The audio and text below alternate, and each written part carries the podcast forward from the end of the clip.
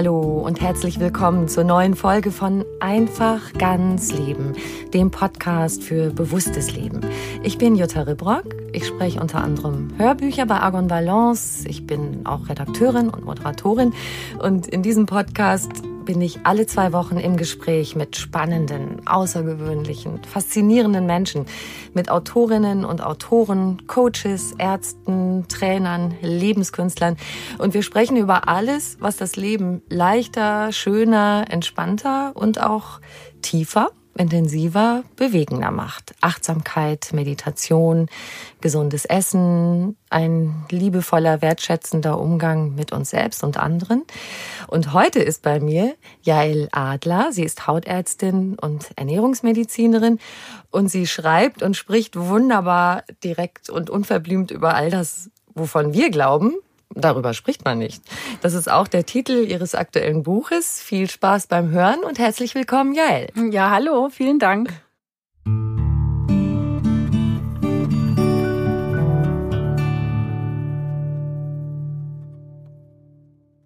Ich habe mir gedacht, herrlich, äh, wir können heute einfach nach Herzenslust irgendwie über alles so reden, was man so. Ne, was wir sind ja unter uns sagt. und keiner Wir sind ja zu. unter uns, genau. genau. Was normal, also wir dürfen Furz sagen und Arsch und Absolut. Kacke und so weiter. Also das ist ja. Nur raus damit.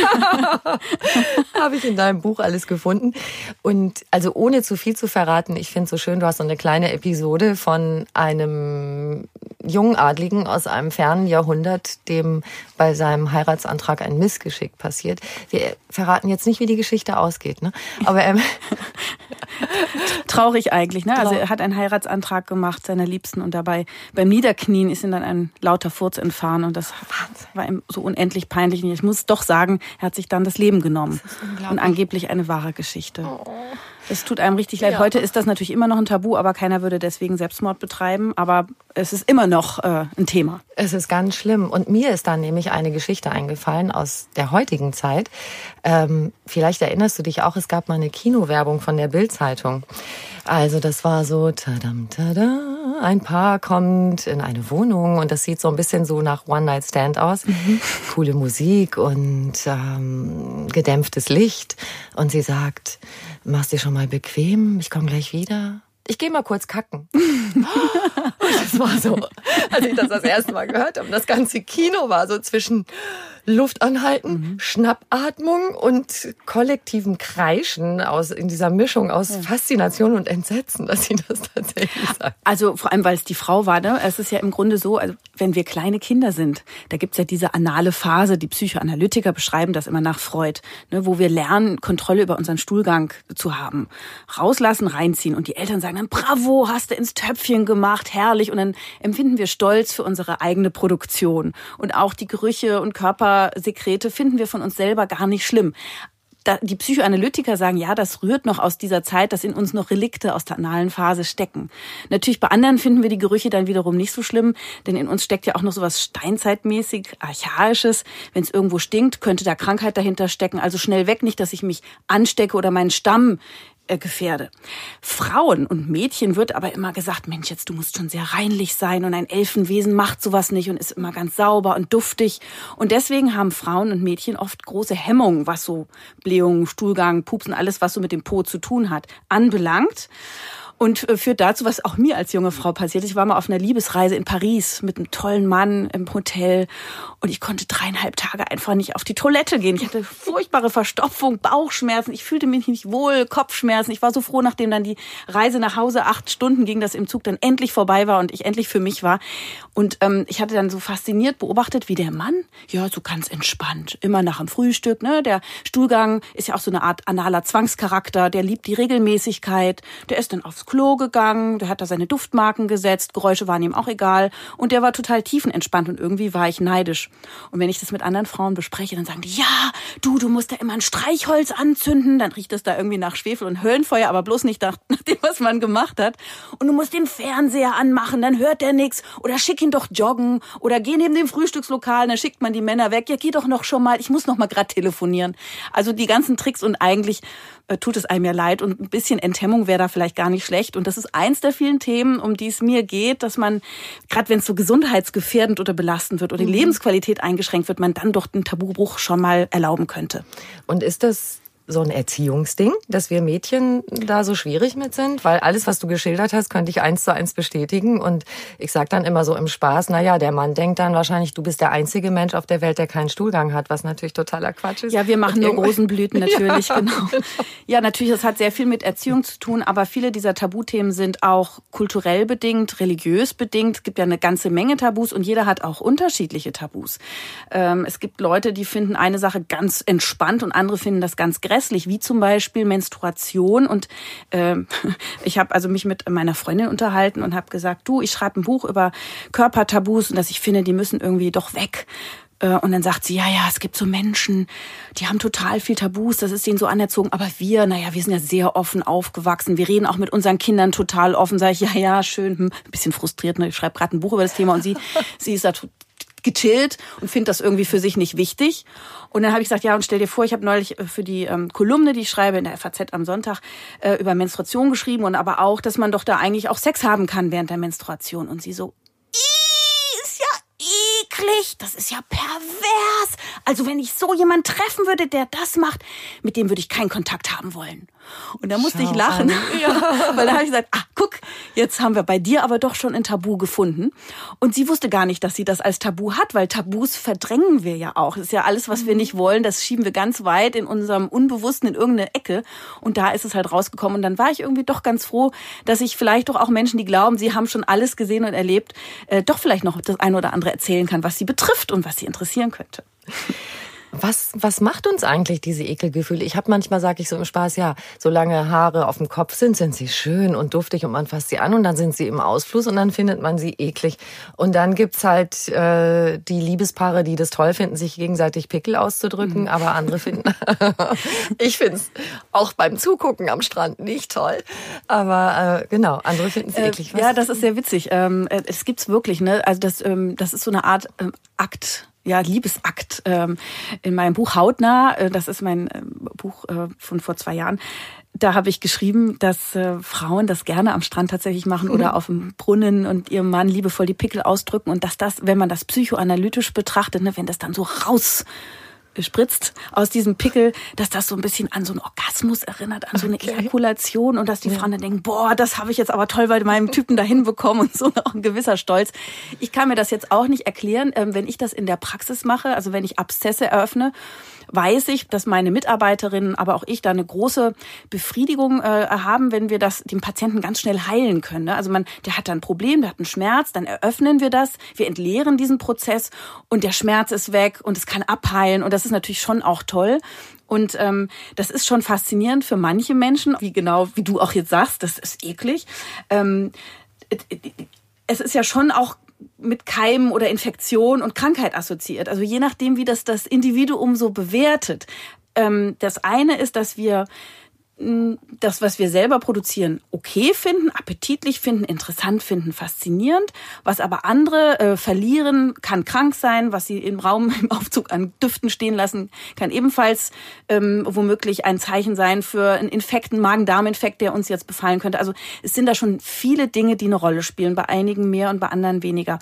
Und wenn Sie mal unseren Bundestrainer äh, an, sich an den erinnern, 2016 hat er bei einem wichtigen Spiel ja. äh, die Hand in den Schritt geschoben, einmal vorne vorne, einmal hinten und dann genüsslich an den Fingern gerochen.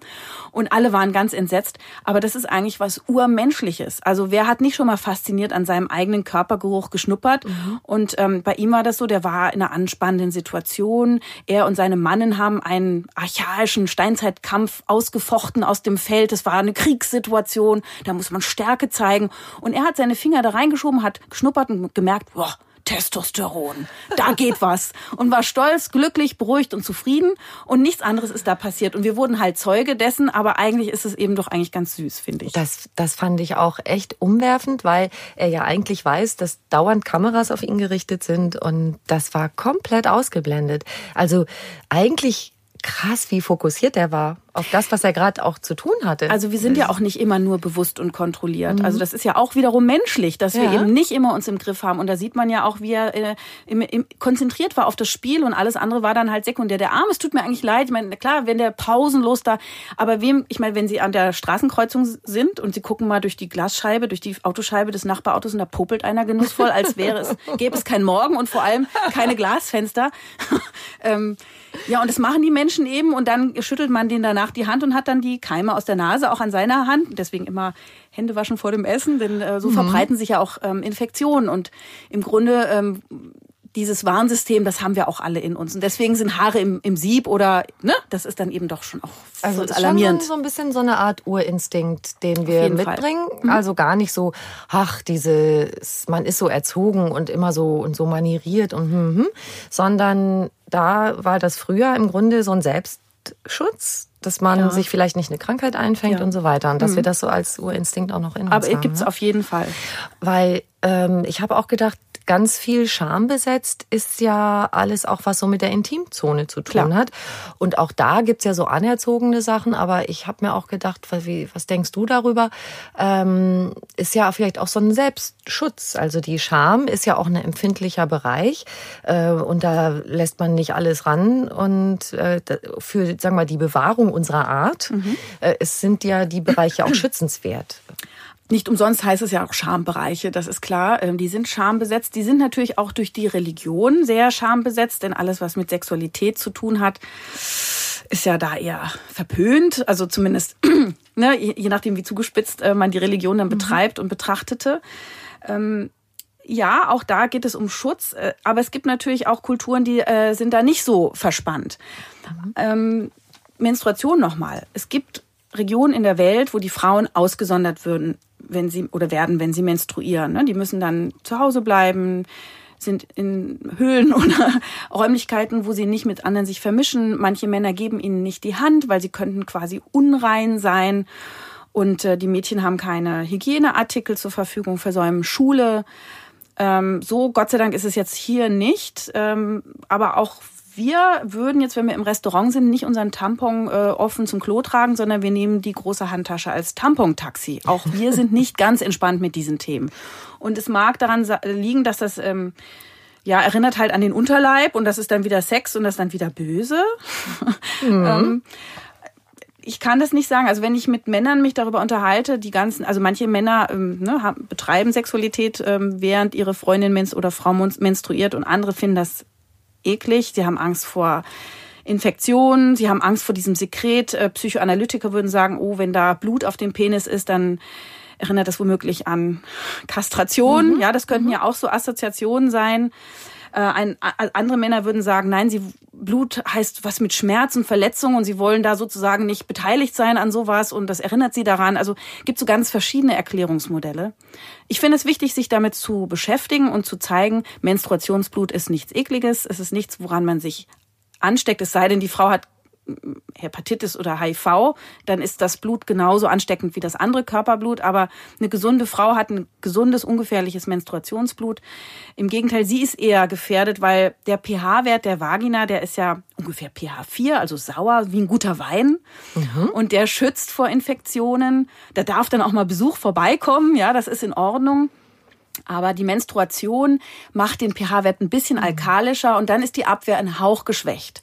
Also äh, eher ist die Frau gefährdet und nicht der Mann. Aber für viele Frauen ist Sexualität während der Menstruation entspannt, weil der Uterus, die Gebärmutter krampft, ne, das Blut soll raus und da hilft natürlich ähm, ein Orgasmus oder eben Sex ganz gut dabei. Also nur aus sozusagen falscher Scham oder aus Ekel äh, darauf zu verzichten, das wäre bedauerlich. Wenn man das nicht will, ist das total okay. Meine Aufgabe als Ärztin ist zu erklären, es ist in Ordnung, es ist nicht gefährlich, man darf es tun, legt man sich einen Laken unter und, und gut ist. Ja, und, und ich hoffe, da bin ich jetzt richtig informiert, ähm, ist ja auch äh, Schwangerschaftsschutz in der Zeit, oder? Man, man verhütet, äh, ohne dass man was anderes braucht. Tatsache ist genau, also während der Menstruation kann man natürlich nicht schwanger werden, das ist dann zwei Wochen später ungefähr, wenn der Eisprung ist der Fall. Auch das, da kann man dann ohne Verhütung ähm, Sex, Sex haben. Aber ähm, man muss natürlich immer, wenn man sowas empfiehlt, sagen, der, der Partner sollte halt gesund sein und getestet sein. Also für einen One-Night-Stand, wo man nicht weiß, nee. was der hat, ist das natürlich keine Empfehlung. Ist ja klar. Niemals. Niemals. Und das ist auch nochmal ein tolles Thema, weil du ja sehr, sehr dazu rätst. Ähm, hast du einen One-Night-Stand, guck dir denjenigen... Bei Licht an. Lass das Licht an. Guck dir die Person an.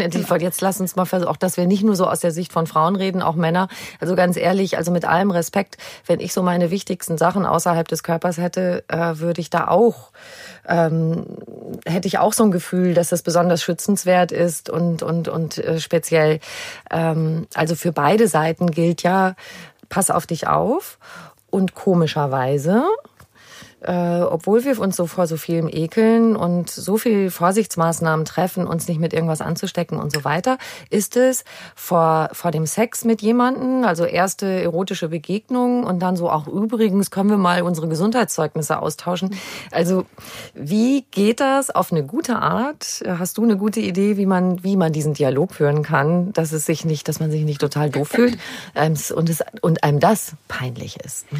Ja, das ist halt ein Abwägen. Also das muss man äh, sich bewusst machen und man muss es üben und lernen. Ähm, ähm, die Gefahren sind da. Also es, man, viele haben ja immer noch im Kopf aus den 80er Jahren, wo das Thema HIV und Kondome schützen äh, ein, ein, großes Thema war. Das ist ein bisschen in Vergessenheit geraten, mhm. leider, ähm, weil natürlich die Erkrankung auch wenn sie jetzt nicht mehr ganz so bedrohlich ist, weil es Medikamente gibt, mit denen man die Krankheit in Schach halten kann, ist trotzdem natürlich noch existent. Und sie betrifft auch nicht nur Risikogruppen, die klassischen, sondern kann überall und jeden treffen, wie auch ein Schnupfen jeden Menschen befallen kann. Also man ist nie gefeit davor. Und äh, zum Beispiel Chlamydien, eine sehr, sehr häufige ähm, untenrum Infektion, äh, die auch oft ohne Symptome verläuft, aber dann am Ende zu einer Unfruchtbarkeit gerade auch bei den Frauen führen kann. Ähm, aber noch eine ganze Menge anderer ähm, durch Sex übertragbare Erkrankungen kann man sich einfangen und das einfach äh, so unerfreulich. Viele kann man behandeln, aber nicht immer alles und die Spätfolgen sind da. Also man sollte Verantwortung für sich haben, aber auch natürlich für seine Umwelt und für seine Partner und für seine Kinder. Also auch das ist ein wichtiges Thema, ähm, dass man nicht nur Tabus manchmal bricht, um die eigene Lebensqualität äh, zu bewahren oder zu pflegen und äh, sie auch bricht, ähm, weil manche Krankheiten ja chronisch werden könnten, wenn man sie nicht anspricht und rechtzeitig behandelt, sondern auch, weil man Verantwortung für seine Umwelt hat. Denn das gilt nicht nur für Geschlechtskrankheiten, es gilt auch für einen Fußpilz oder infektiöse Warzen. Wenn Sie einen Fußpilz, äh, also wenn man einen Fußpilz hat und man geht in die Sauna oder ins Schwimmbad, bei jedem Schritt verliert man 50 infektiöse Zellen. Wow. Und dann latscht der Nächste mit seinem feuchten Fuß da rein und die Zellen siedeln sich am Fuß äh, nieder, also die siedeln sich an. Und dann hat der Mensch diesen Fußpilz. Also doch behandeln und nicht einfach so rumlaufen. Irgendwie, das ist doch, das kann man für die anderen schon auch tun. Mhm. Und ähm, das ist ja auch eine, eine reife Sache und ähm, mir liegt es am Herzen, jedem zu sagen, werde mündig, kenne deinen Körper, wisse, was du für dich tun kannst, welche Krankheiten du wie vermeiden kannst und pass auf dich auf. Das ist ja auch eigentlich das Thema dieses Podcasts, ja, ähm, auf sich zu achten mhm. und ähm, auch auf die Menschen, mit denen man Liebe macht, zu achten. Und dann ist das eigentlich, wenn man aus der Warte kommt, ist, äh, eine Sache des Respektes, ähm, darüber zu sprechen. Und wenn man dann das Gefühl hat, der andere nimmt es nicht ernst oder lehnt es ab, dann ist ja sowieso die Frage, ist das dann auch die richtige Person oder sollte man es vielleicht doch nochmal verschieben? Ja, wäre eine gute Überlegung. Also die Motivation und die Gründe, das ist alles da und das ist groß und richtig und wichtig und trotzdem bleibt dieses, wie sage ich es jetzt? Ja, äh, Augen zu und durch dann eben. Also erstmal Augen auf und dann Augen zu und durch.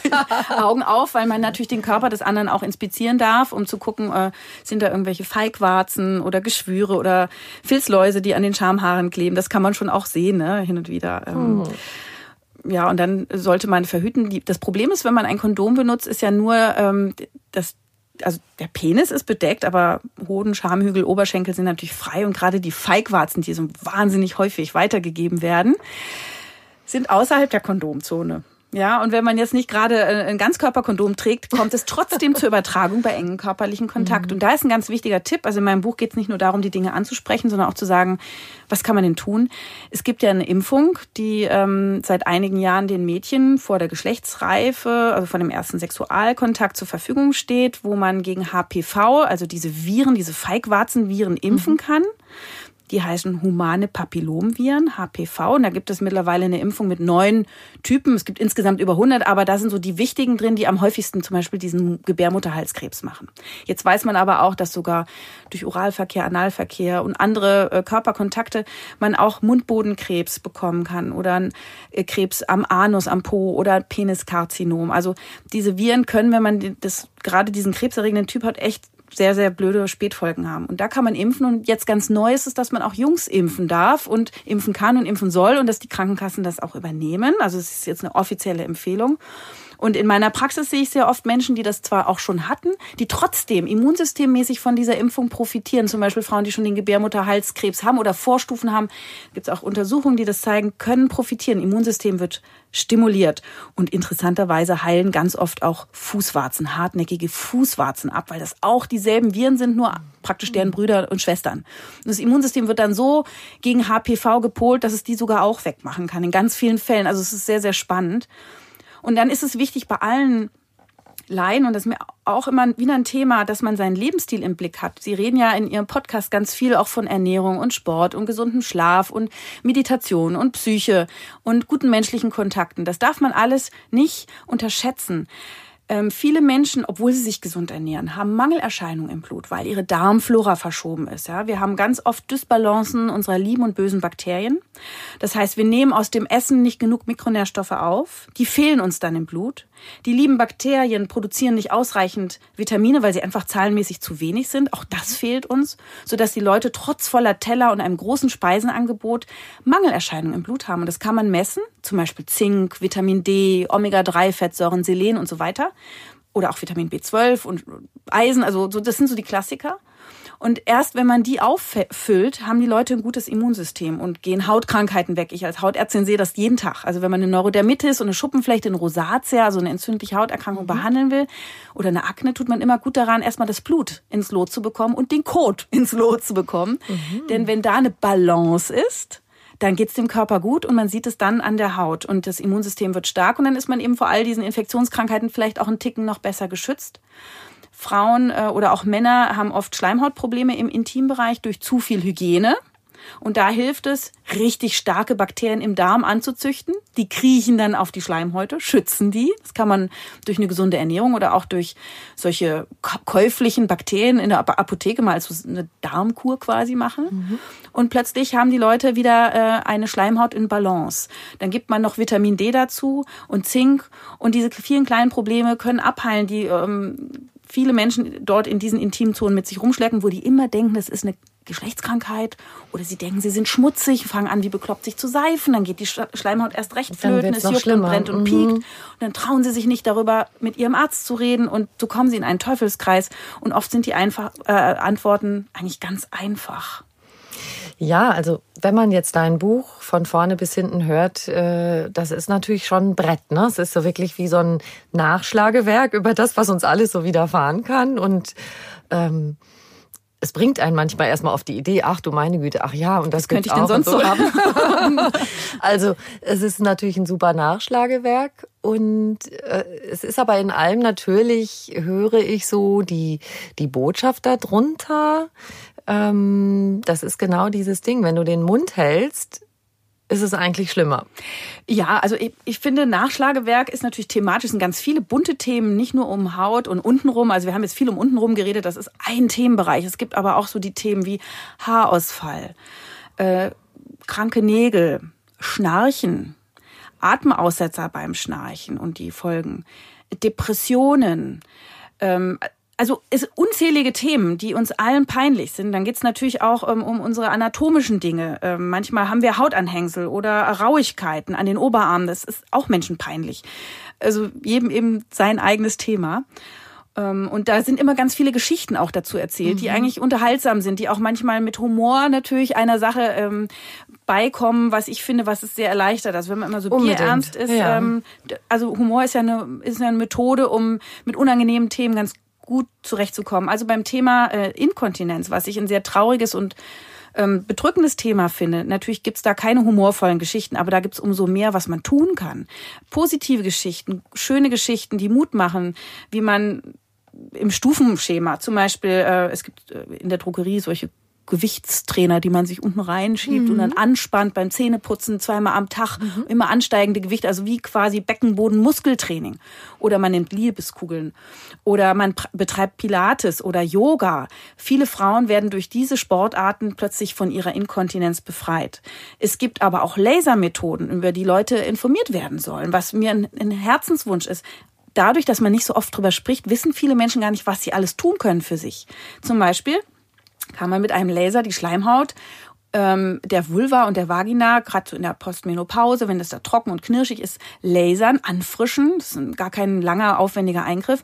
Und interessanterweise wird der Stoffwechsel im, im Beckenbereich so angeregt, dass plötzlich auch eine ähm, Inkontinenz deutlich besser werden kann oder abheilen kann. Und ähm, auch für Männer gibt es Methoden, ähm, wie man über Biofeedback-Maßnahmen den Beckenboden trainieren kann, denn auch mhm. manchmal Männer sind davon betroffen. Ja, unser Beckenboden ist ja wie so eine Hängematte und äh, also wenn sie dann, ne, eigentlich ist es wie ein Trampolin, aber eine eines Tages kann es wie eine Hängematte werden mhm. durch Verlust an Hormonen, durch eine Schwangerschaft, durch Übergewicht oder einfach auch unglückliches Bindegewebe, ne, wenn das so schwach ist. Gibt ja viele Gründe. Ähm, Wichtig ist aber auch nochmal zu sagen, jeder Mensch hat seine eigenen Tabuthemen. Und auch die Geschlechter variieren so ein bisschen mit ihren Tabuthemen. Also wir hatten ja vorhin gesagt, die Frauen haben dieses Thema, ja, das Inkontinenz einerseits, äh, andererseits aber auch ähm, Blähungen. Äh, und der Haarausfall, ganz schlimm für uns Frauen, mhm. weil wenn die Haare ausfallen, geht ein Symbol für Weiblichkeit, Gesundheit, Fruchtbarkeit verloren und jeder kann es sehen. Also dieses Stigma ist furchtbar. Man kann aber ganz viel tun und ich habe manchmal das Gefühl, weil das so ein bisschen Detektivarbeit ist, kommt das so im Alltag einer Praxis auch zu kurz. Das heißt, da genau hinschauen, gebe ich viele Tipps, wie man ähm, in vielen, vielen Fällen den Haarausfall lindern oder sogar heilen kann. Und es muss nicht immer nur eine Pille sein bin sehr kritisch mit Hormonen auch, weil finde ich, Hormone sollte man immer nur dann geben, wenn es wirklich sein muss und nicht so blind aus Wellnessgründen. Also gezielter rangehen, auch kritisch hinterfragen, was ist gut für mich, auch beim Arzt einfordern können und wissen können, was darf ich denn jetzt eigentlich verlangen. Für Männer sind Themen natürlich äh, Erektionsstörung, großes Thema, aber auch da die Psyche. Für Männer bis zum Alter von 40 sind Erektionsstörungen in ganz vielen Fällen psychisch stressbedingt. Ne? Mhm. Wenn der Sympathikusnerv durch Stress angegangen ist, also Steuererklärung, dover Chef, Leistungsdruck, dann hat ähm, der Schwammgewebe im Penis keine Gelegenheit voll zu laufen mit Blut. Das heißt, die Erektion bleibt aus und wenn sie dann eine neue Flamme haben, dann können die die nicht klar machen vor lauter Stress und das ist ein total frustrierendes Erlebnis. Ja, also müssen wir Frauen dann mit der Penisseele sensibel sein und also da gibt's auch so ein paar Hinweise, wie man damit umgehen kann, wie man das, wie man seinen Penis tunen kann, aber auch wissen, dass es ein ernstes Symptom sein kann. Zum Beispiel sagen wir Ärzte, die, die Erektion ist die Wünschelroute des Herzens. Also wenn es doch wirklich nachhaltig nicht funktioniert in 70 Prozent der Fälle über ein halbes Jahr etwa, dann ab zum Kardiologen, mal gucken, wie sehen denn die Kreis, also die Herz-Kreislauf, äh, wie, wie sieht die Situation aus? Nicht, dass da ein Schlaganfall oder ein Herzinfarkt droht oder ein Diabetes zugrunde liegt. Ähm, und das nächste große Thema, Tabuthema für Männer ist das Thema Schnarchen. Ähm, die Männer äh, sind ja immer Jäger, Sammler, Helden. Und wenn die dann einschlafen und sie haben plötzlich gar keine Kontrolle mehr, dieser Kontrollverlust und dann fällt dieser Kiefer da so uncharmant nach hinten ab und dann macht's und das ist ja einfach richtig uncharmant und unsexy. Mhm. Für Männer ganz schlimm, ja. Ähm, Frauen schnarchen dann auch ab der Postmenopause. Sägt es in den deutschen Betten. 50-50. Dann sägt man gemeinsam. Genau. Aber auch hier ist wieder zu, wichtig zu sagen, nicht nur, dass es die Paarbeziehung stören kann, weil die Frau dann auszieht oder der Mann, je nachdem wer schnarcht, sondern auch wenn Atemaussetzer da sind. Das ist ganz, ganz ernst. Das ist wirklich eine schwere Was steckt Krankheit. Dahinter? Mhm. Genau. Was kannst du das nochmal? Das nennt man Schlafapnoe. Ja. Also wenn es Atemaussetzer gibt, äh, dann kommt es praktisch zu mehreren Erstickungszuständen in der Nacht. Ich weiß nicht, ob das, äh, ob du das vielleicht schon mal gehört hast. Ich hatte das Erlebnis ich, mit einem Freund am Strand. Ich glaube, das gehört zu haben auch. Ja. Und was, was tut man da? Ja, die, die schlafen dann ja ein und dann schnarchen sie erstmal und dann plötzlich ist Stille und du hörst gar nichts mehr, Stille, Stille, Stille und du möchtest schon irgendwie reanimieren und denkst, mein Gott, wann, wann atmet dieser Mensch weiter mhm. und plötzlich so ein ganz aufgeregter, schrecklich dramatischer Schnarcher und Luft holen und so eine Art Aufwachreaktion und da steigt dann Stresshormon im Körper an Adrenalin und Cortisol und das macht den Körper krank auf Dauer. Ne? Die Leute können nicht abnehmen, die werden übergewichtig, die haben Herz-Kreislauf-Risiko, mhm. ähm, äh, Tagesmüdigkeit, Libidoverlust, ähm, das Leben ist verkürzt. So was macht man da. Ja. Viele gehen dann zum äh, Schlafmediziner und manche kriegen dann solche großen Atemmasken verordnet, die dann mit Überdruck Raumluft in äh, die Atemwege drücken, äh, damit der Sauerstoffspiegel wieder ansteigen kann ist natürlich nicht bequem. Viele wissen nicht, dass es eine Schnarchschiene gibt. Also was wie ein Knirschschienchen, ein Beißschienchen, was man auf die Zähne Echt? Weiß ich auch klickt. nicht. Mhm. Das kann man maßanfertigen lassen von einem spezialisierten Zahnarzt. Und da verhakt sich Unterkiefer mit dem Oberkiefer, sodass kaum liegt man in der Waagrechten, der Unterkiefer nicht mehr zurückrutschen kann und die Zunge nicht mehr in den Rachen absackt und die Atemwege so frei bleiben. Und das ist ein ganz kleines Gerätchen und nicht so eine riesen Monstermaschine und für viele Menschen eine ein totaler Gewinn an Lebensqualität, wenn sie das einfach nur mal wüssten. Und hängt das zusammen, das Schnarchen in den Griff zu kriegen und diese Schlafapnoe oder sind das ja, verschiedene beides. Phänomene? Also diese Ja? Schiene kann das Schnarchen und die Schlafapnoe verbessern. Man muss eben nur gucken, passt das für, zu diesem Menschen. Deswegen auch da, jemand, der das Problem hat, sollte zu spezialisierten Ärzten gehen, Schlafmedizinern. Das können interdisziplinäre Gruppen sein. Es kann auch erstmal eine einzelne ähm, äh, Spezialität sein und wissen, es gibt eine Option. Ne? Ja, Also, das ist genau das. Also ähm, und vor allem bei sowas fragt man sich ja, zu wem geht man? Oh ja, gehe ich jetzt mal gleich ins Schlaflabor, was ein Riesending. Mhm. Äh, da mache ich so eine Welle.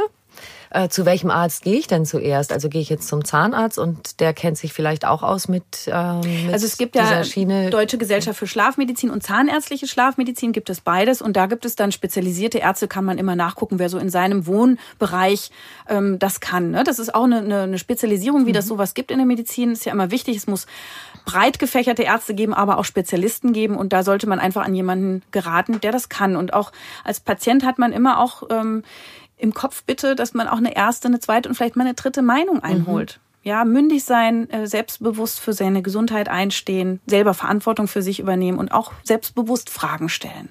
Bei allem, was du sagst, ähm, was ich immer, was das verbindet, ist dieses, wenn ich über etwas Bescheid weiß, dann kann es mich auch nicht mehr so wahnsinnig erschrecken oder in die Ecke drängen. Und äh, ebenso Missverständnisse. Okay, mein Mann ähm, kriegt irgendwie keine Erektion mehr, bin ich irgendwie unsexy. Oder er denkt, Mist, äh, das funktioniert nicht mehr, stimmt was mit mir nicht, was ist mit meiner Männlichkeit? Das hat ja unglaublich tiefe Auswirkungen. Äh, genauso über so Hauterscheinungen, die man unangenehm findet. Ähm, und das gefällt mir eben auch gut daran, wie du die Dinge beschreibst in deinem Buch. Es ist erstmal so komplett sachlich. Wie, was ist denn eigentlich hinter so einer Feigwarze? Ja, da ist das und das und das ist wie so ein Stäbchen in der Haut und das füllt sich mit Blut und also wie du einfach beschreibst, da ist eine Flüssigkeit, da ist äh, eine Verhornung von etwas und so weiter und das klingt dann alles gar nicht mehr so schrecklich und dieses äh, Wissen, was ich tun kann, ich glaube, das ist so ganz oft äh, diese Ohnmachtgefühle. Mhm oh Mist, ich hab da was. Erstens, ich muss mich anvertrauen und wem denn? Äh, und und ähm, es erscheint einem manchmal so, dass eine Lösung nicht so easy ist und dass es so ein Riesending ist und dann lieber mal verdrängt. Ja, Also man fühlt sich alleine. Man weiß nicht, dass ganz viele auch betroffen sind. Dann geht man vielleicht ins Internet und schaut in irgendwelchen Foren und dann findet man vielleicht auch Antworten. Äh, Aber die sind oft nicht wirklich richtig, ähm, auch gefährlich, falsch manchmal. Also da ist schon gut, einen Arzt zu fragen und einfach auch wissen, wir Ärzte haben fast alles schon gesehen. Äh, Nichts Menschliches ist uns fremd. Vielleicht haben wir auch einiges schon selber erlebt von diesen Dingen. Und ähm, darüber zu reden ist unheimlich erleichternd. Und wer vielleicht Glück hat, hat sogar Freunde, mit denen er das machen kann, obwohl das auch kein Muss ist. Die Freunde haben natürlich auch ihren eigenen Horizont und ihre eigene Bewertung, ja. Aber ähm, manchmal hat man ja solche Erlebnisse und ist dann total beglückt, wenn man sieht, boah, ich bin überhaupt nicht allein und anderen geht das ja genauso. Ähm, das tut uns Menschen gut. Ich finde diese Nummer lieber zum guten Arzt zu gehen besser als die Foren, weil die Foren auch oft so sind, dass sie einem Angst machen. Weil da ist ja so, da steht so viel Zeug drin, wo du denkst so, Ein ganz wichtiges Thema ist auch dieses Thema Altern, was uns alle, alle Menschen ja ähm, bedrückt. Ähm, aus diesem Grund auch haben wir ja so ein großes Thema mit Krankheiten und sichtbaren Makeln. Nicht nur, weil archaische Reflexe in uns anspringen, oh, da könnte ich mich anstecken oder der ist vielleicht nicht gesund und ich kann mich mit dem vielleicht nicht vermehren und gesunde Nachkommen zeugen, sondern auch, weil uns Krankheiten und Makel daran erinnern, dass wir vergänglich sind, dass wir verfallen und dass wir am Ende sterben. Und das ist für uns Menschen eine ganz große Kränkung, denn wir sind doch so herrliche Wesen. Und wie kann es sein, dass wir am Ende mit dem Tod bestraft werden? Und das ist der Grund, warum wir immer schon die Menschen nach dem Jungbrunnen suchen und nach der ewigen Jugend, der Gesundheit und so. Ähm, und es ist vielleicht erstmal auch wichtig zur Kenntnis zu nehmen, dass uns das alle eines Tages ereilt und dass das Altern ganz normal ist und dass auch Menschen nicht aussehen wie Barbiepuppen und nicht sind wie Puppen, sondern eben menschliche Wesen mit, mit Fehlern und Defekten, kleinen ähm, Irregularitäten, Musterabbrüchen, aber im Grunde hat das jeder Mensch. Und mir wäre es sehr wichtig, wenn Menschen sich mehr annehmen, mehr lieben, weniger kritisch sind ähm, mit sich selber. Das merkt man ja auch jeden Tag, wenn man äh, so in den Medien sieht, ne, dass es da überhaupt keine normalen Körper oder Gesichter gibt, sondern alle sind komplett gefotoshoppt. Und es setzt Menschen, gerade die junge Generation, massiv unter Druck. Die kommen dann in die Praxen und trauen sich nicht mehr im Bikini oder äh, ohne T-Shirt an den Strand zu gehen, weil sie Leberflecken haben. Dann ätzen sie sich die Leberflecken weg mit irgendwelchen fraglichen Ätzmitteln und haben dann Narben Sie äh, hassen ihre Dehnungsstreifen. Frauen oder Mädchen denken, Zellulite ist irgendwas Unnormales, was weg muss. Aber alle Frauen haben Zellulite. Das ist Vollbild Frau, urweiblich. Ohne Zellulite gibt's gar keine Frau. Ähm, und äh, Leute sind wahnsinnig unter Druck.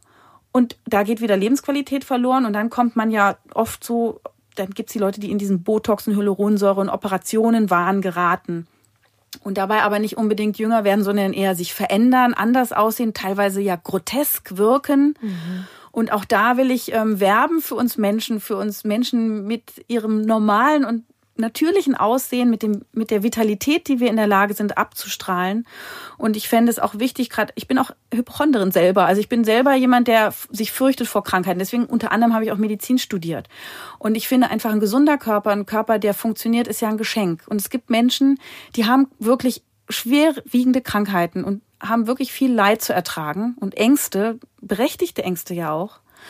Und dann ist es ja, wirkt es ja oft sehr undankbar, wenn man sich dann wegen einer akuten Falte äh, so, so unglücklich fühlt. Und ähm, das so ein bisschen in Relation zu setzen, das würde uns Menschen ganz gut tun, dass wir so ein bisschen ja entspannter sind mit uns und gnädiger sind mit uns, uns mehr lieben und annehmen. Und wenn ich jetzt jemanden anderes betrachte, sehe ich immer den Menschen als Ganzes und ich fokussiere mich nie nur auf einen einzelnen Makel, denn das hat ja jeder von uns. Aber viele Menschen gucken sich an und sehen mhm. dann immer nur ihren einen Makel ganz, ganz groß. Es ist ja auch, eigentlich wissen wir das alle, dass deine Schönheit ganz, ganz viel mit deiner Stimmung zu tun hat. Also wer so missmutig guckt, ne, Mundwinkel runter und so weiter. Äh, und jemand, der eher wie so ein leises Lächeln im Gesicht hat, auch beim und so offen und interessiert in die Welt schaut, ja, wenn lachende du, Augen hat. Ja, wenn du jemanden auch auf der Straße begegnest und so Gesichtsausdrücke, die du siehst. Mhm. Und natürlich dieses, oh, hm, da ist eine Falte, komisch, die ist jetzt seit zwei Wochen da, hm, die geht gar nicht mehr weg. Hm. ähm, aber als du das gerade gesagt hast mit diesen Unterspritzungen und so, ich habe diese zwei Stewardessen gesehen. Die eine ähm, wie, weißt du, so ein bisschen wie so Luftballonmäßig. Äh, da war alles so unterpolstert. Die andere hatte ihre Falten und gleich fand man diese Art von natürlicher Schönheit schöner. Äh, aber dann gucken wir uns immer selbstkritisch so an. Also, ne? Hier ein paar Fältchen zu viel, da ein paar Pölzerchen zu viel, Zellulitis hast du angesprochen und so weiter. Und dieser Wunsch, ja, dass, dass wir das mehr akzeptieren können und uns mehr lieben können. Ja. Wie kriegen wir das hin? Also klar, dieses, es geht uns allen ähnlich, ähm, dieses dass man dieses Gefühl hat, den meisten Menschen geht es so. Also ich bin nicht die Einzige, die jetzt plötzlich eine Stirnfalte bekommt, aber man denkt es immer. Äh, dieses Gemeinsame, auch anderen geht es so, kann helfen. Äh, aber was kann noch helfen? Also wie, es, wir werden ja dauernd bombardiert damit, dass wir jung bleiben müssen und knackig und so weiter. Und Sport, Pilates und so weiter ist ja auch eh toll, haben wir eben schon besprochen, dass das auch für die Freuden des Lebens und Beckenboden und Sex und so alles hilft. Mhm. ähm, aber genau dieses Ding, ähm, ja, dieses sich selber mehr, ich glaube, diese Selbstliebe ist so ziemlich das, das, das Schwerste, die schwerste Aufgabe fast, äh, die uns gestellt wird. Ich glaube, es ist typabhängig, auch was man für Erfahrungen gemacht hat in seinem Leben, also wie man erzogen worden ist, ob man immer positives Feedback bekommen hat von seinen Eltern oder ob man klein gemacht wurde, wie die, wie die Freunde mit einem sind. Also es sind ja oft so ganz tiefe Verstrickungen in der Psyche, ähm, die einen glücklich oder unglücklich machen. Mhm was immer hilft, wenn man das schafft, ist doch einen Menschen zu finden oder zwei oder drei, die ähm, einen lieben und die mit einem ehrlich sind und wo es eine gute menschliche Beziehung gibt. Und ähm, ich glaube, dass sich messen und vergleichen mit anderen Menschen, das ist nicht gut, sondern auf sich stolz sein und wissen, dass man genauso gut ist, wie man ist und die schönen Dinge an sich suchen und die wird man auch finden. Und ähm, so dieser Selfie-Wahn mit Photoshop und äh, gucken, was die anderen dauernd machen, das glaube ich ist nicht gut. Also mhm. besonders wenn man nicht gefestigt ist. Und diese Beschreibung, was du gerade, ne, du hast die beiden Stewardessen verglichen. Genau da siehst du doch. Also zu viel Mann, ich meine, ich bin jetzt auch nicht mehr, ich färbe mir auch die Haare und ich schmink mich auch und ich finde auch Botox und Hyaluronsäure in Maßen, das ist alles nicht, also ich bin da gar nicht moralisch, aber dieses immer mehr machen und immer mehr, also man muss, ich muss das nicht machen, aber wenn es jemand will und man macht es dezent, bitteschön. Es kann auch schön aussehen. Nichtsdestotrotz, das, was man sieht, dann ist es schon zu viel. Also die dicken Lippen und die ausgestrichenen Falten und die starre Mimik. Das ist vielleicht glatt, aber wir sind ja keine Bilder. Wir sind ja belebte Kreaturen. Und wenn wir uns bewegen und unsere Mimik spiegelt nicht unsere Emotion und wir können auch unser Gegenüber nicht spiegeln, kriegen wir soziale Kommunikationsprobleme. Also wenn ich dich jetzt hier ansehe, ich sehe deine Augen lachen, dein Mund lacht, manchmal guckst du skeptisch oder vielleicht ernst, dann merke ich sofort, hm, okay, sie findet das interessant, sie findet das nicht gut, sie findet das super, sie bestärkt mich. Also wir beide schwingen gerade richtig miteinander. Ne? Mhm. Wir kommunizieren über unsere Mimik. Und angenommen, bei dir wäre jetzt deine Stirn lahmgelegt und die Augen und deine Lippen würden irgendwie in die Gegend äh, gestreckt sein, ähm, dann würde ich denken, Mensch, Warum muss sie das machen? Sie ist doch schön. Na klar, sie ist nicht 20, aber das ist doch gar nicht schlimm. Das ist ja kein Makel. Das ist der Gang des Lebens. Aber vor mir sitzt jetzt eine Frau, die lacht, die sieht toll aus, die ist sympathisch. Ich habe sie sofort ins Herz geschlossen.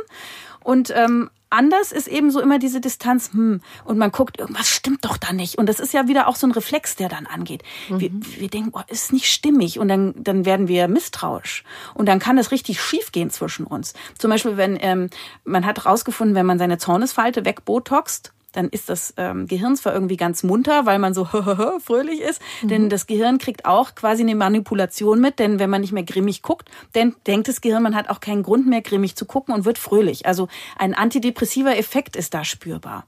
Aber ich werde nicht mehr ganz so sensibel für deine Melancholie. Wenn du also heute einen schlechten Tag hast, dann könnte es sein, dass ich da einfach schamlos drüber hinweggehe, so, hey du, und, ne, und du merkst so, warum nimmt die gar nicht Rücksicht? Weil ich es irgendwie nicht mehr richtig merken kann, dass es doch auch noch melancholische Gefühle gibt, weil die bei mir weggespritzt sind.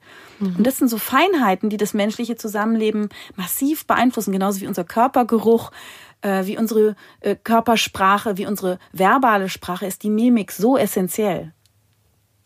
Also das heißt, wenn ich jetzt eine gebotoxte Stirn hätte und mhm. du würdest einfach nicht sehen, dass ich mal so ein bisschen die Stirn rausziehe oder zweifelnd guck, das, deshalb siehst du auch nicht, wenn ich vielleicht, wenn ich gerade vielleicht auch nicht so fröhlich drauf bin und nee, eher so, so wenn oder, ich oder andersrum. Äh, sowohl als also mhm. ich würde so deine Gefühle nicht richtig erkennen. Mhm. Meistens führen stark gebotoxte und gespritzte Gesichter dazu, dass die Umwelt denkt, boah, die ist irgendwie arrogant oder unsympathisch. Mhm. Sie guckt blasiert, sie lacht eben nicht mit. Dabei ist das, die meinen das gar nicht so. Die sind eigentlich ganz nett, aber sie können es nicht zeigen. Aber wenn ich jetzt meine Zornesfalte gebotoxt habe, passiert es, dass ich deine Melancholie nicht so rechtzeitig entdecke. Wow. Weil ich dieses Gefühl Krass. im Moment nicht darstellen kann, dann vergisst es quasi mein Körper. Also das ist zumindest in Studien ähm, rausgefunden worden. Deswegen, das haut mich jetzt echt um. Ja, also deswegen ist es bei allem, was man macht, es kann ein Für und ein Wider geben. Äh, es ist ja alles immer eine Frage wieder der Balance. Also es gibt liebe und böse Bakterien, es gibt liebe und gute Gefühle.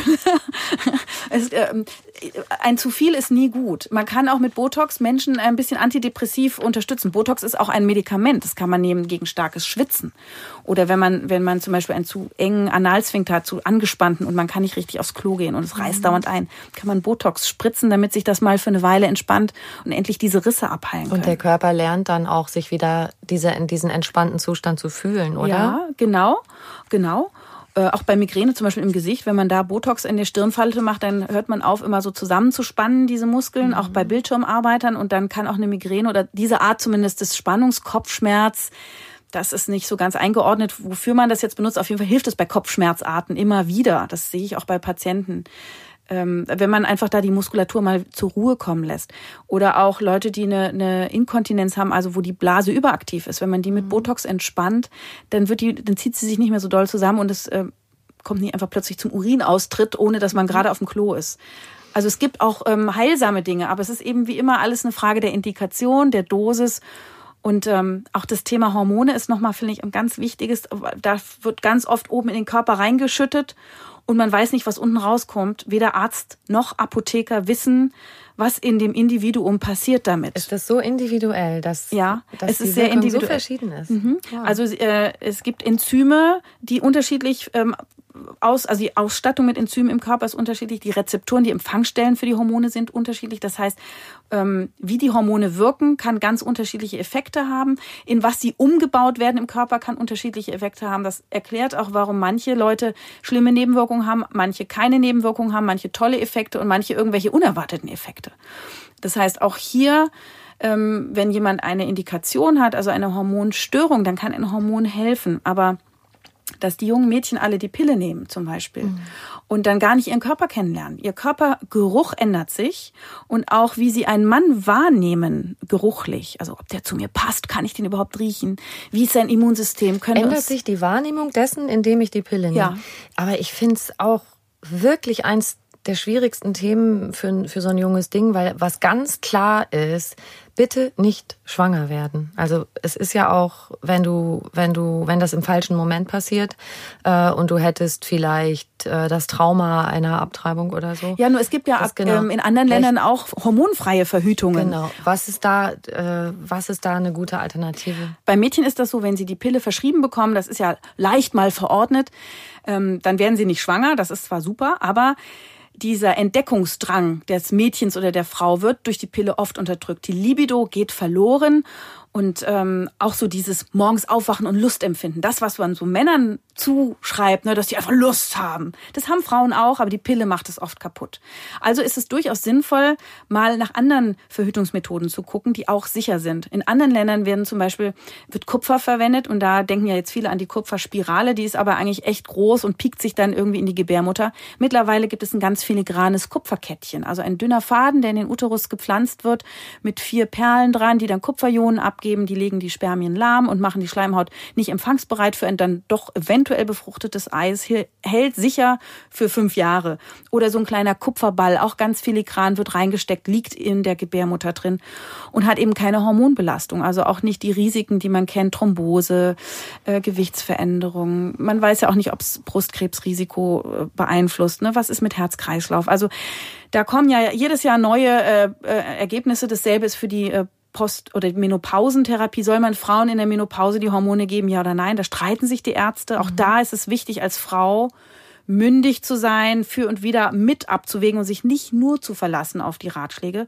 Und mittlerweile werden ja sogar die Männer mit Testosteron behandelt.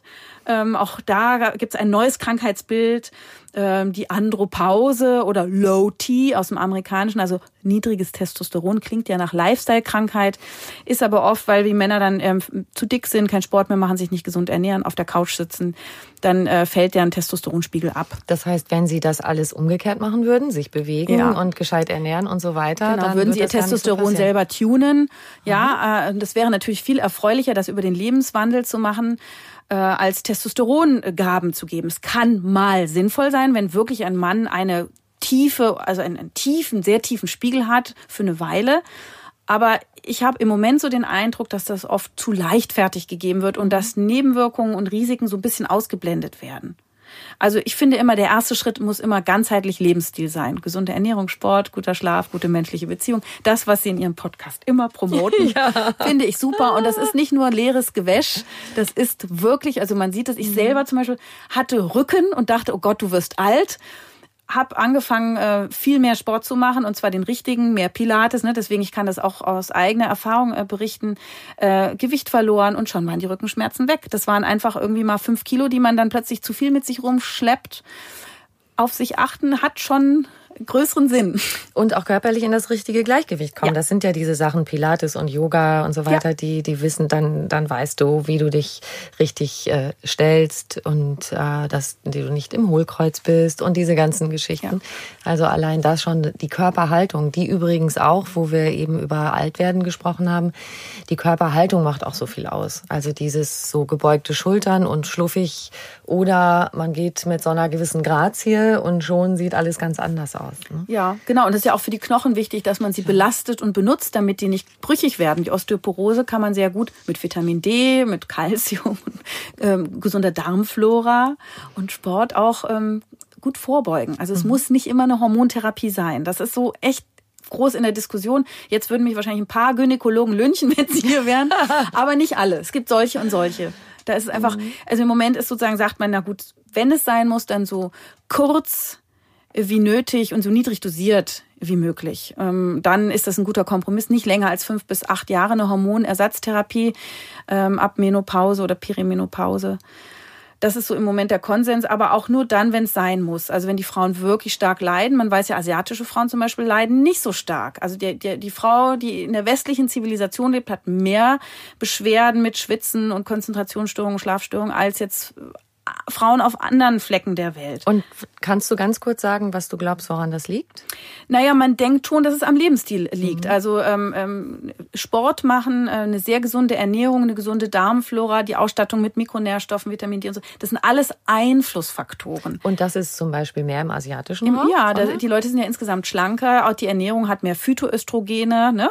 Man isst viel weniger Zucker, äh, Brot, äh, Nudeln. Also die Kohlenhydrate sind weniger. Deutsche Brot. Man isst mehr Fisch, man isst viel mehr mhm. Gemüse. Mhm. Das heißt, die Darmflora ist auch anders und die ähm, Darmbakterien können aus dem Essen auch mehr ähm, Östrogen, also praktisch Pflanzenöstrogen herauslösen und für die Frau zur Verfügung stellen. Natürlich wird eine Genetik auch dabei sein und trotzdem, also ähm, in meinem Sportclub, die Frauen, die schon in der Phase sind, die eben einen sehr aktiven Lebensstil haben, haben weniger Beschwerden. Aber ich will nicht sagen, dass es jetzt jemand verschuldet. Es gibt Menschen, die haben halt diese Probleme. Dann darf man auch therapieren. Also das ist jetzt, ich will nicht radikal wirken. Ähm, ich will nur, dass man nicht leichtfertig entscheidet. Mhm. Ja, und es wirkt auch oft so einfach. Ich werfe irgendwas ein und dann ist gut, weil die Grundlage ist einfach dieses äh, achtsame Leben mit allem, was dazugehört, Bewegung und, und Ernährung und so weiter. Und es kann ja auch ein erster Schritt sein, dass man erstmal äh, Traubensilberkerze, also es gibt ja auch naturheilkundliche Methoden, dass man da zum Beispiel, oder wenn die trockene Scheide, wenn es nur um die trockene und schmerzhafte Scheide geht, hatten wir vorhin schon mal kurz erwähnt, es gibt einen Laser, mit dem man die wieder saftig lasern kann. Es muss nicht immer eine Hormontherapie sein. Oder nur eine lokale, auch das gibt's ja. Und das sind ja so Sachen, also jetzt sind wir wieder bei unten rum, aber die sind so zentral, finde ich, ähm, weil sie für Beziehungen so zentral sind, weil mhm. man oft das Falsche vermutet. Mhm. Also, sie wird nicht feucht, also hat sie keine Lust mehr auf mhm. mich, würde ich als Mann wahrscheinlich denken. Und äh, es liegt aber an einer Veränderung im Hormonhaushalt und man kann was machen. Und wie beglückend ist das denn? Ja. Es ist einfach großartig. Und, und, und, dann sollen die beiden auch mal drüber reden, ne? dass, dass mhm. die Paare miteinander reden und über ihren Körper und auch die Veränderungen Veränderungen reden und das aber mit einer respektvollen Zuneigung tun, das ist doch super. Also auch wenn man an einem anderen etwas feststellt, das ist ja auch, also Thema Mundgeruch zum Beispiel, ähm, das, das sollte man seinem Partner sagen, wenn jemand immer wieder Mundgeruch mhm. hat. Man muss drüber reden, weil man rettet womöglich sein Leben. Jemand, der Mundgeruch dauernd hat, hat vielleicht eine Infektion oder eine, eine, eine krankhafte Besiedlung mit Bakterien in seinen Zahnfleischtaschen. Das kann man super behandeln. Aber wenn man das ignoriert, dann kann dieser Mensch Herz-Kreislauf-Erkrankung bekommen, Übergewicht, Demenz. Frauen können eine Frühgeburt haben. Also es hat groß ist so ein Entzündungsreiz für den Körper, mhm. das den Körper auch schneller altern lässt. Also drüber reden, aber nicht gerade bei dem liebevollen Frühstückskurs, sondern äh, dann wirklich zu einem anderen Zeit, du, ich habe es mir aufgefallen und ich mache mir Sorgen und geh doch mal zum Zahnarzt, lass doch mal gucken, hier hast du mal Zahnseide und, und so. Mhm. Also einfühlsam, respektvoll und liebevoll. Und ich glaube, dann kann man äh, Menschen also dann, dann verhindert man, dass man sie verletzt und man kann ihnen, ihnen also man, man rettet sie quasi. Das ist lebensrettende, notwendige Maßnahme. Toller Satz, weil genau das gehört auch zu den Sachen, sagt das mal jemanden, oh, hm, wie unangenehm. Und ähm, ich habe gerade gedacht, weil du jetzt so Beispiele genannt hast, was, was ich schön fände, wenn du vielleicht was erzählen kannst. So, du, du bist ja sozusagen familiär vorbelastet von deinem Großvater in der Sparte als, als Hautarzt und diese Geschichte, dass äh, du beobachtet hast als Kind, ähm, dass Frauen, die er geheilt hat äh, und damit. Meine Mutter, meine Mutter hat das beobachtet. Ich habe ihn nie kennengelernt. Er ist gestorben, ah, bevor ja. ich mhm. auf der Welt war. Ah, okay. Aber meine Mutter hat das erzählt. Ja, und dass die auf einmal so, huhu, guck genau, mal, ich ja. habe diesen Ausschlag nicht mehr. Äh, hast du aus deiner Praxis so eine Mutmachergeschichte, wo du vielleicht auch mal dachtest, da bin ich ratlos, ich weiß nicht, wie ich das lösen soll. Oder es war etwas sehr Gravierendes und du hast jemandem helfen können und das war für dich ein Stück Glück. Also es ist tatsächlich so, ähm, das ist ja, warum ich Ärztin geworden bin, weil Heilen ist für mich natürlich äh, richtig toll. Also es macht mich ja auch glücklich. Und ähm, äh, Hautnah ist ja mein erstes Buch, da hatte ich geschrieben, dass viele Menschen mit Juckreiz und Hautekzem aufhören sollen, sich ständig abzuseifen, weil sie mit der Seife ihre, ihre Hautbarriere äh, kaputt seifen. Und ähm, viele Menschen haben dann dieses Buch gelesen, haben sich aber einen Termin gemacht schon mal. Und dann kamen sie halt irgendwie nach drei Monaten zu ihrem Termin und sagen, ach, wissen Sie was, ich habe Ihr Buch gelesen und ich habe einfach mal angefangen, äh, das umzusetzen, was da steht. Mhm. Und eigentlich brauche ich den Termin gar nicht mehr, weil meine Haut ist abgeheilt. Die Balance ist plötzlich wieder hergestellt worden, weil der pH-Wert ist wieder sauer, weil die alkalischen Seifen wurden weggelassen. Also konnte der Säureschutzmantel sich regenerieren die lieben Türsteherbakterien, die unsere Hautbarriere vor Keimen und Erregern und bösen Stinkbakterien übrigens und Infektbakterien schützen, ähm, mhm. die konnten sich wieder vermehren. Ausgestorbene Sorten, die uns gesund halten, haben sich auf der Haut wieder vermehrt. Ähm, die, die Trockenheit ist weggegangen, weil wir haben uns mit diesen Duschgelen und Seifen nicht dauernd die Hautfette, die uns wie eine Bodylotion pflegen, weggewaschen. Und plötzlich hatten wir wieder bei diesen Menschen eine stabile, intakte Haut, so wie die Natur das gewünscht hat.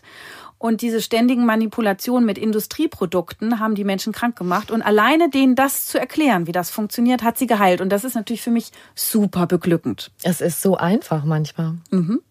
Das ist einfach auch ähm, nicht jedem, jedem jeder industriellen Empfehlung auch zu folgen, sondern den Kopf anschalten und, und denken, vielleicht wollen die mir nur was verkaufen. Warum brauche ich denn überhaupt eine Gesichtsmaske und ein Peeling und eine Tagescreme und eine Nachtcreme und eine Augencreme und eine, ein Tonic? Das brauchen wir alles nicht. Es reicht Wasser und Handtuch. Und nur wenn es mal trocken ist an einer Stelle, wo dort nur, wo es trocken ist, da kann man dann auch mal Shea Butter nehmen, also ein reines Pflanzenfett zum Beispiel. Und das reicht. Du hast ja, das hast du eben auch schon gesagt, als Hautärztin eigentlich so ziemlich alles gesehen, was auf unserer Haut so blühen und sprießen kann. Und ich würde dich gern noch für dich persönlich fragen, jetzt gar nicht so sehr dein Blick als Ärztin, sondern auf dich selber, dass du sagst, für dich persönlich, was sind Voraussetzungen, dass du sagen kannst, ich fühle mich wohl in meiner Haut, also sowohl körperlich als auch so auf der seelischen Ebene. Ich fühle mich wohl im Sinne von, ich bin einverstanden mit mir, ich bin zufrieden.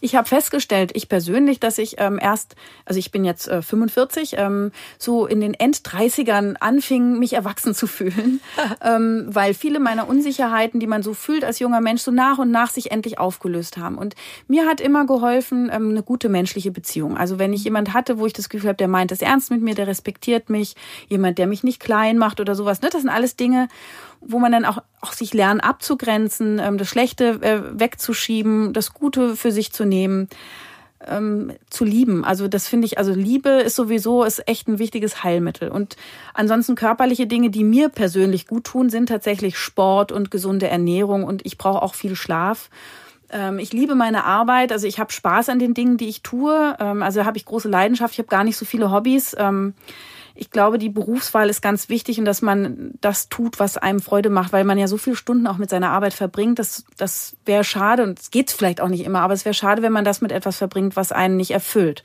Und das ist vielleicht etwas, was zumindest Menschen vor der Berufswahl oder einfach dann auch mal ändern. Also manchmal muss es auch eine Änderung sein und manchmal muss es ja auch für Menschen eine Psychotherapie oder eine Psychoanalyse sein. Da kann man auch ganz viel über sich lernen oder die Leute, die lieber lesen, auch das. Also auf sich auch achten, auch auf Menschen, die einem wichtig sind, achten. Ähm, ich finde Gespräche immer toll, gute Gespräche, nicht immer nur Smalltalk und dieses sich nicht vergleichen, sondern sein eigenes individuelles Ziel zu erkennen und und ja, daran so rumzufeilen und auch manchmal zu merken, der Weg ist auch ein Ziel. Also das Leben mit den schönen Seiten oder den interessanten Seiten, manchmal auch den schwierigen Seiten vielleicht anzunehmen. Wobei ich nochmal ganz klar sagen muss, ähm, auch ich habe, also ich bin ja ein Hypochonder nochmal, also ich habe Angst vor Krankheiten. Und je mehr ich in meinem Leben entdecke an Dingen, ähm, die ich immer schon mal wissen wollte, die ich erfahren und verstanden habe, desto weniger Hypochondrie habe ich. Also das ist schon auch so eine kleine Macke. Äh, aber ganz weg ist die nicht und ich weiß nicht, ob sie je weggeht. Also ich kann auch nicht sagen, ich bin jetzt sozusagen total der tiefengechillte Mensch. Ich bin, ich rede schnell, ich mache manchmal zu viel, ich bin auch manchmal, lasse ich mich auch manchmal gehen mir Sachen nah, wo andere tiefenentspannt bleiben. Also man ist halt ewig auf der Suche, doch. Und ähm, aber solange es halt irgendwie, ja, also ich glaube, eine schlimme Krankheit fände ich schlimm und ich weiß, dass Menschen, also da kann man auch nicht. Also, ich bewundere Menschen, die, die damit umgehen und mit einer unglaublichen Stärke auch umgehen. Und ähm, wenn ich sie als Ärztin unterstützen kann, ähm, tue ich das auch. Aber das ist, äh, das sind schon Themen, die sind nicht leicht. Also der Mensch ist auch manchmal Herausforderungen gegenüber, da, da kann ich auch nicht gute Ratschläge jetzt hier so geben. Das ist, Leben ist manchmal ganz mhm. schön hart. Und das, was du geschildert hast, das finde ich, klingt ganz sehr nach Sinn erleben. Und äh, das ist ja so ein ganz wichtiger Faktor für Glück, dass wir das Gefühl haben, das, was wir tun, ist sinnvoll, es macht einen Sinn. Das ist so ein Glücksspender für dich auch. Ja, das ist es. Also der, ähm, dieses Heilen, also ich habe mir den Beruf gesucht, weil ich finde es eben auch natürlich ist es für mich auch schön, wenn ich heile. Es macht Spaß, aber es ist auch irgendwie, es ist auch gut für die anderen. Also das ist schon etwas, was ich gerne mag. Also da gebe ich schon gerne auch. Es ist halt wie immer. Jeder muss die Balance finden für sich, einen Teil für sich gucken, einen Teil für andere gucken. Das ist immer so ein Hin und Her und ein Geben und ein Nehmen. Und Geschichten von anderen Menschen zu hören, finde ich immer total inspirierend. Ich frage sehr viel Fragen und höre auch gerne zu. Und da ist ganz viel Geben drin, äh, was du gerade schilderst. Was möchtest du, dass man dir gibt? Was brauchst du? Ich, ich brauche Liebe äh, und auch ähm, Respekt ähm, und, und natürlich auch Anerkennung, klar. Also das sind so die Dinge. Ja, Zuwendung, Zuneigung, klar brauche ich das auch. Wie alle anderen Menschen. Berührung brauche ich, Umarmung, Küsse. Ja. Es hat mal jemand gesagt, ähm, die Zahl ist, glaube ich, variabel, äh, sowas wie zehn Umarmungen am Tag äh, oder so. Also wenn man die, wenn man die immer gibt, also auch jetzt in Bezug auf Kinder zum Beispiel, damit ist einfach schon viel geholfen. Ja, sogar neurowissenschaftlich belegt. Wenn ja. wir uns berühren, stoßen wir Oxytocin aus und das ist nenne ich mhm. ja das Weltfriedenshormon. Das ist ein Hormon, was nicht nur die Mütter, wenn sie ihre Babys stillen, die sozusagen durchhaltefähig macht und entspannt, obwohl sie nachts nicht schlafen, sind sie trotzdem voller Liebe und Geduld ähm, sondern es macht, es bindet auch Paare aneinander. Es, man kann das sogar benutzen, um Paare, die sich ein bisschen auseinandergelebt haben, vielleicht wieder zusammenzubringen. Und man wird diplomatischer, man ist weniger streitsüchtiger. Und deswegen ist ja so auch eine meiner Messages, äh, berührt euch wieder mehr, liebt mhm. euch mehr, make love not war, petting statt Pershing. Das ist so ja. neurowissenschaftlich belegte, aber doch verstaubte Begriffe oder Sätze. Aber es hat echt so seine Berechtigung. Und ähm, es gibt so viele Menschen, die wohnen alleine, die haben niemanden, den sie berühren, aus religiösen Gründen oder in der Großstadt oder alte, einsame Menschen. Und ich glaube, das macht Menschen echt unglücklich und unzufrieden. Mhm. Und dieses mehr miteinander sein und sich anfassen und auch mal eine Umarmung verschenken und eine Berührung verschenken jemanden, den man schätzt oder mag, das ist mhm. eigentlich auch eine gute Tat für sich und den anderen. Ich finde, so können wir rausgehen. Ja. Vielen lieben Dank. Ja, ich danke Adler. auch. Ja. Sehr schön. Danke dir.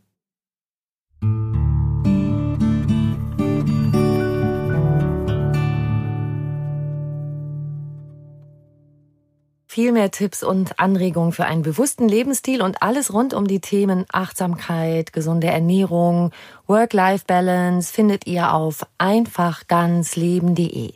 Und weitere Podcasts gibt es auf podcast.argon-verlag.de. Ihr könnt diesen Podcast überall hören, wo es Podcasts gibt und dort auch kostenlos abonnieren. Die nächste Folge hört ihr in zwei Wochen. Ich freue mich sehr, wenn ihr wieder dabei seid. Ciao.